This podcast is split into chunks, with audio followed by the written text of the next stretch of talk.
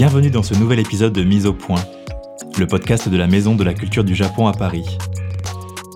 Aujourd'hui, je vous propose d'écouter un nouveau témoignage de notre série courte Mon Japon, le programme qui donne la parole à celles et ceux dont une expérience au Japon a marqué la mémoire. Dans cet épisode, nous recevons Charlotte Caspar, une des rares artisanes pâtissières françaises formées à l'art du wagashi, la pâtisserie japonaise traditionnelle. À notre micro, elle partage le souvenir de son premier wagashi, un vrai voyage pour les sens, à déguster avec les oreilles, qui est aussi l'histoire d'un déclic. Mon tout premier wagashi, c'était il y a dix ans, chez Fukushimaya. C'est une petite boutique au centre de Tokyo, à Sugamo. J'avais 20 ans, je m'en souviens comme si c'était hier. Je venais d'arriver, je commençais un stage pour finir la, ma licence professionnelle en hôtellerie-restauration. Et ce tout premier gâteau que j'ai goûté, c'était un sakura mochi. À l'époque, je ne connaissais que la pâtisserie à la française, avec ses tartes, ses bavaroises, ses mousses. Voilà, du chocolat partout, de, la vanille, des saveurs très fortes, très prononcées, des œufs partout et du beurre en veux-tu, en voilà. Et là, j'avais entre les mains un ovni culinaire, quelque chose qui aurait pu passer pour une crêpe, mais qui était à la fois plus dense et plus moelleux, une texture ferme et élastique qui cède sous la dent.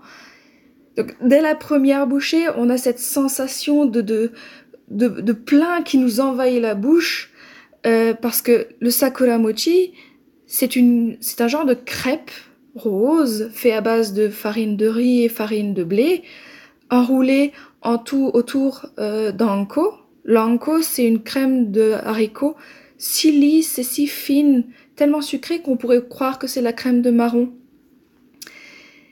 Et autour de ça, il y a enroulé une feuille de cerisier. Euh, la feuille de cerisier, elle est saumurée, un peu comme euh, la feuille de, de, vigne dans la cuisine méditerranéenne. Hein.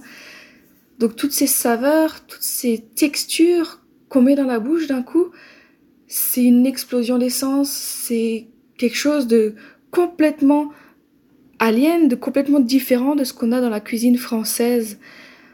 On a d'un côté le sucré de la pâte de riz, de la, de la pâte de, l'anko, et de l'autre, on a cette piqûre de sel qui vient de la feuille de cerisier qui, qui contrebalance un peu euh, le sucre. Le sakura mochi, c'est vraiment une prouesse d'équilibre entre texture, saveur et couleur, parce qu'on a d'un côté la souplesse du mochi et le craquant de la feuille, le sucré et le salé, le haricot azuki et le sakura. Cette première expérience a été terriblement intense pour moi quand même, hein, parce que j'entrais dans un monde inconnu pour moi jusqu'à présent, euh, et je, je, je, me rendais compte à quel point il y avait de possibilités avec les wagashi, à quel point ce, ce, monde était vaste, quel point il y avait des choses à découvrir.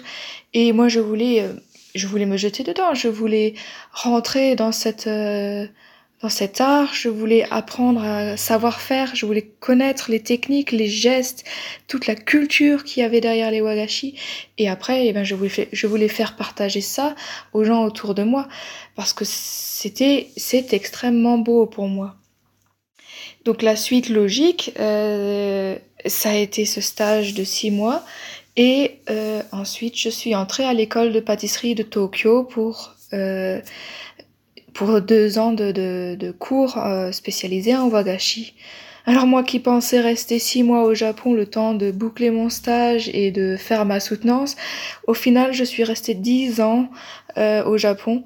J'ai travaillé dans différentes entreprises et euh, je me suis formée au, au, métier de wagashi shokunin jusqu'à devenir euh, professionnelle de la pâtisserie traditionnelle japonaise.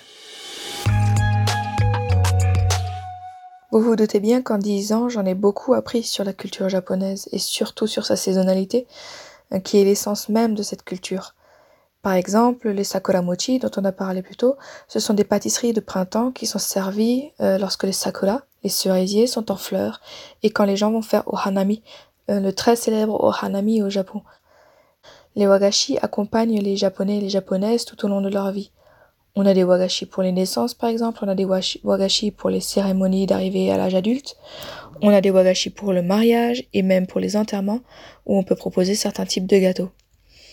Alors c'est pareil pour les fêtes qui rythment l'année. Hein. On a des wagashi pour le nouvel an, le kagami mochi. On a des wagashi pour les cerisiers en fleurs. On a des wagashi pour la fête des petites filles, le hishimochi. On a des wagashi pour la fête des petits garçons euh, en juin. Euh, c'est le kashiwa mochi. Voilà, ça varie tout au long de l'année, selon les produits présents, euh, selon les saveurs qui sont nécessaires. Alors souvent en Occident, quand on pense au wagashi, on pense euh, au jo namagashi. Ce sont des pâtisseries très fines qui sont surtout proposées lors de la cérémonie du thé. Ces pâtisseries, en fait, par leur forme et leur couleur, sont une très belle représentation de la saisonnalité des wagashi.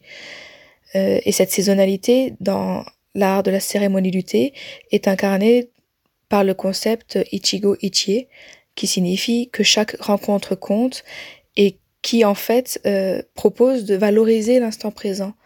Ça veut dire qu'on peut rencontrer plusieurs fois la même personne, mais chaque fois le moment sera différent parce que la saison ou la température sera différent, le lieu sera peut-être différent. C'est un concept qui met l'accent sur l'importance de la rencontre, le plaisir d'être ensemble et de partager un thé et un wagashi. Alors il faut savoir que les Namagashi ne représentent que 20% des wagashi. À côté de ça, on a tous les gashi qui sont à base de mochi, danko, les yakigashi cuits au four, les mushigashi cuits à la vapeur. Et parmi ces gâteaux, on a tous les gâteaux euh, un peu plus modernes qui sont euh, où les œufs ont été introduits dans, la recette.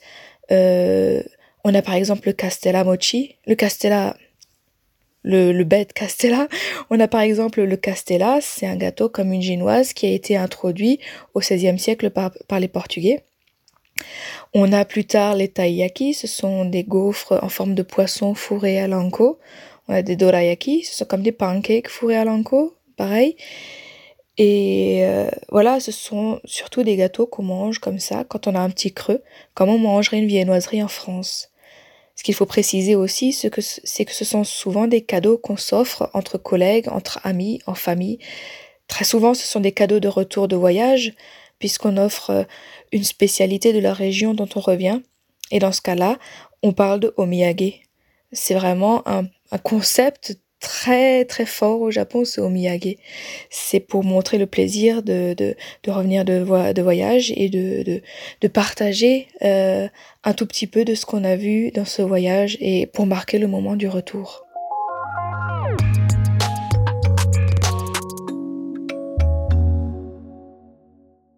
Toutes ces expériences que j'ai vécues avec les wagashi ont toujours été terriblement intéressantes et extrêmement enrichissantes, que ce soit culturellement ou socialement parlant, ou même juste le plaisir de voir, le plaisir de regarder des pâtissiers modeler des, des, des wagashi, le plaisir de, de, regarder le résultat fini et le plaisir évidemment de, de déguster ces pâtisseries tellement différentes de ce qu'on trouve en France.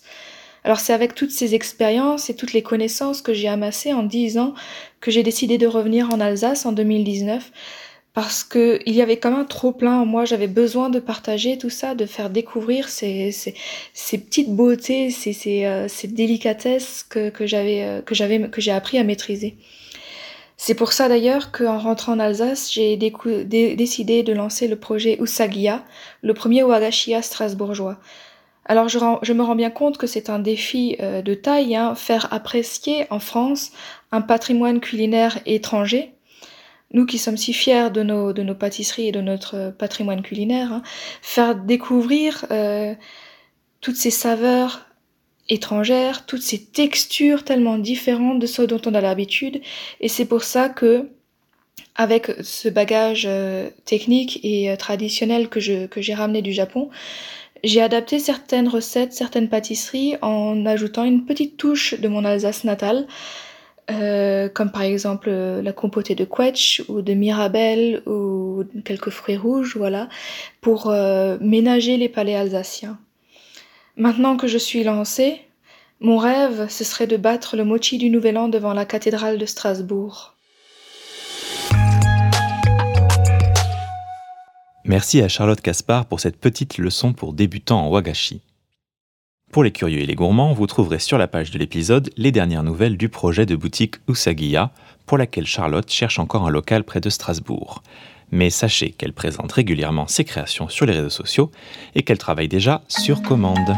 À bon entendeur.